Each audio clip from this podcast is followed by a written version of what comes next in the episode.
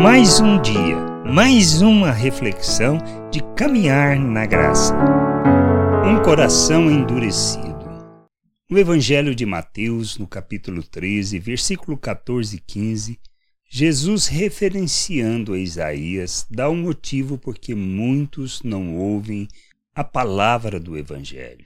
De sorte que nele se cumpre a profecia de Isaías: Ouvireis com os ouvidos e de nenhum modo entendereis.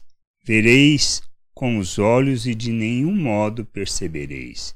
Porque o coração deste povo está endurecido, de mau grado ouviram com os ouvidos e fecharam os olhos, para não suceder que vejam com os olhos, ouçam com os ouvidos, entendam com o coração e se convertam e sejam por mim curados. A questão aqui não é sobre religião, nem se somos devotos ou não, pois não se trata de atendimento de nossas necessidades básicas e o suprimento das nossas carências espirituais. Pois podemos ser assíduos frequentadores de igreja, praticantes de uma religião, mas não se trata desta questão.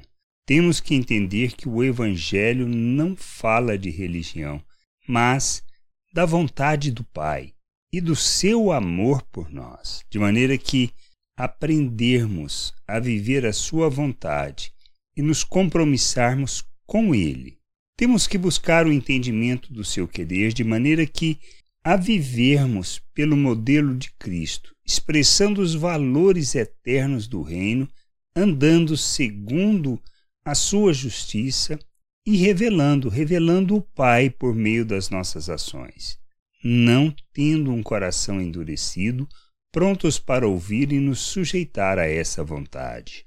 Somos chamados para viver o reino e andar segundo a justiça revelada por Cristo e não como religiosos que não compreendem o propósito de nossas vidas neste mundo quanto a revelar o reino e o coração coração de nosso Deus e a sua salvação, tendo assim um coração endurecido para aquilo que ele está falando. Que a gente possa crescer, buscar o conhecimento do Senhor de todo o coração, entender a sua vontade e não sermos religiosos, mas expressão viva do reino do Pai neste mundo. Graça e paz sobre a tua vida. Amém. Acabou de ouvir uma reflexão de caminhar na graça. Se você gostou, curta, compartilhe, leve esta mensagem a outras pessoas, para que elas também possam compreender e entender a vontade de Deus. E leia as Escrituras, pois ela é a base, o fundamento para você julgar tudo o que você tem lido e aprendido acerca da vontade de Deus.